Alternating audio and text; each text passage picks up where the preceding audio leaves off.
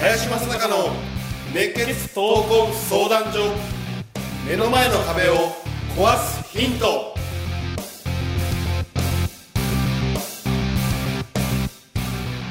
こんにちは。ナビゲーターの今野花子です。林正孝の熱血闘魂相談所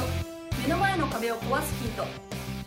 この番組ではさまざまな年代の男女からの質問や相談に平成の侍林正孝がスコンと突き抜ける答えをお伝えしていきます。それでは林さんお月さんよろしくお願いいたします。はい、よろしくお願いします。お願いします。今週もコメンテーターとして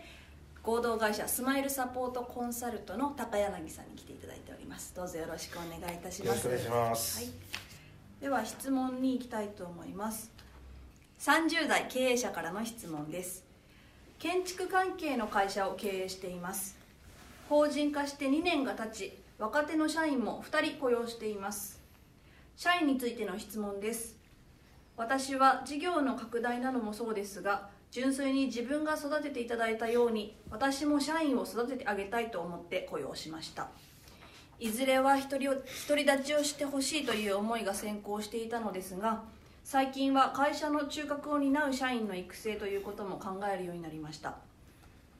基本的には同じことだと思いますが個人的にこういう人物だといいなという願望も生まれてきて人を育てる難しさを感じています。社員の一人に中核を担ってもらいたいと思います。どちらかといえば職人肌タイプの人間です。このような人間に中核を担ってもらうにはどうアプローチすればいいでしょうか？という質問です、林さんいかがですか？うん。えっとね、まあ、これはちょっと僕が話をね、するよりも、今こう専門中の専門でやってるね。あの俊介のにちょっとこうね、あのコメントもらいたいなと思います。なるほど。はい。えっとそうですね。まあ2人社員がいる中で、まあ、どちらかなんでしょうね。中核をっていう時にまあどちらかというと職人肌なのでっていうところがあるんですけどまずこう純粋が自分が育てていただいたようにってあるので自分が実際にこう育てどのように育てられたのかっていうのを一回思い出してほしいなと。何がヒントになったのかっていうのが一つとあともう一つは、えーっとまあ、中核っていうのはまあ自分との後釜、まあ、経営者になってほしいその思いでやっているのであればこの経営者の方が今何を考えてるのかっていうのを徹底的に共有してほしいなと思っています。でもう一つ中核っていうのはまあ自分が経営者がいてとしていてその間を取り持ってほしいんであれば例えばこう部下をつけて見させるとかいろいろあると思うんですけど一番やってほしいのがやっぱり自分が育てていただいたようにっていうのは本当に何をされて自分が育ってきたかって思い出してほしいのとあとはコミュニケーションですね。自分が今何を考えているのかっていうのを徹底的に彼にこう話してあげてほしいなということによっていろんな考えがまた新しい考えが芽生えてくるんじゃないかなというふうには思いますけどね。そういうアプローチを僕だったらするかなと思ってます、はい。高柳さんうん、そうですね。やっぱり中核になってもらいたい、まあ、そもそもこの会社って何を目指してるんでしょうかね、うん、あのその、まあ、ビジョン目的、まあ、ここはやっぱ共有化して、えーその部下の方がちゃんと理解をして、えーまあ、それそれを目指すということで。でそれに、まあまあ、要は社長リーダーですから。それそれそれを引き上げていかなきゃいけない。そういうことがやっぱり非常に大事かなというふうに思いますそれとそのタイプ的職人肌タイプなんでしょうけど社長はどういうタイプなんだろうねこれ。うん。会社、えー中核を担ってもらいたいでしょ。社長と逆に違うタイプがいいんだよね、うん、違うタイプだとしたらうん。どうしたら？職人肌だと多分あのまあわかんない。商品開発みたいな違う生産の方なのかな。製造ようなところなのかねえー、でもしょ、まあ、商品開発はそっちのあの要はイノベータータイプなのかな？そうするとマネジメントタイプなのか、えーそれとも営営業とか、えーいうとマーケティングタイプなのかというようなところの方が会社としてはうまくいきますよね。うん、補うから、はい、同じタイプだとまあ偏ってしまうんで、はい、というようなところはあるのかなと思いますね。はい。あえてねちょっと辛口な話をするとね、自分がこの前の会社の社長に純粋に育てられたっていうことに感謝してるわけでねこれは、うん、でそういう中でまあ経営者っていうのはね本当に不思議なもんで最初は純粋にこう立ち上げたとしても、えーやっぱり自分の中のこの経営っていうものを誰かに今つないでいきたいとかもっと大きくしたいとかいろんなこと出てくるわけですよ。ということは無我から自我に変わってくるんだよ。うんこれの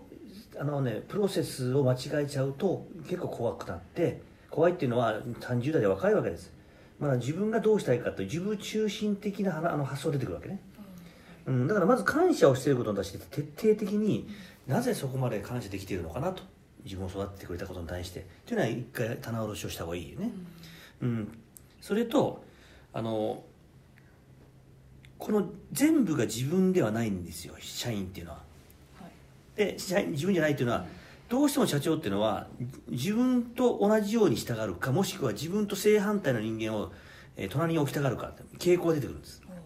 これ今、えーっとまあ、質問を見てるとねまあ中核になってもらいたいって多分自分とは素養が違うあるいはちょっと違う視点のものが見れるっていうのが前提なんでしょうね、だからそういうところにポジションとして置いておきたいとい。うようなあの、まあ、質問になっててね。で、まあ、これからの経営っていうのは社長ではなくて学学長になると。学長にならんといかんと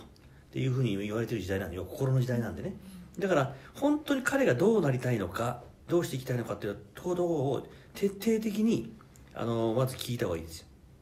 うん、じゃないと、えっと、どうしても社長の方が立場も上年齢も上で当然影響力も高い。そうすると社長からお前にこうなってほしいんだけどこうしねこうしだからこうしてほしいなんて言うけど分かりましたしかないんだよ、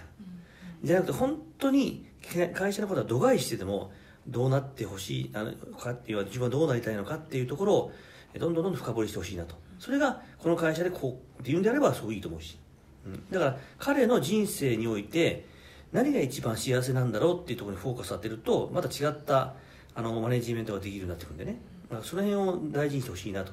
だから会社の中のその要はトトップのマネジメントとしては別におかしくないんでね。その社員をどうするか。で会社の役に立つためにこういう社員に育ってほしいと。これ会社の、ね、経営者のや役割ですよ。でも学長だとするとそれはちょっとそうは、ね、旗に置いといてね。この人を伸ばすには成長させるにはどうすればいいんだろうと。何が本当にこの人の幸せなんだろうって考えるのが学長の仕事なんです、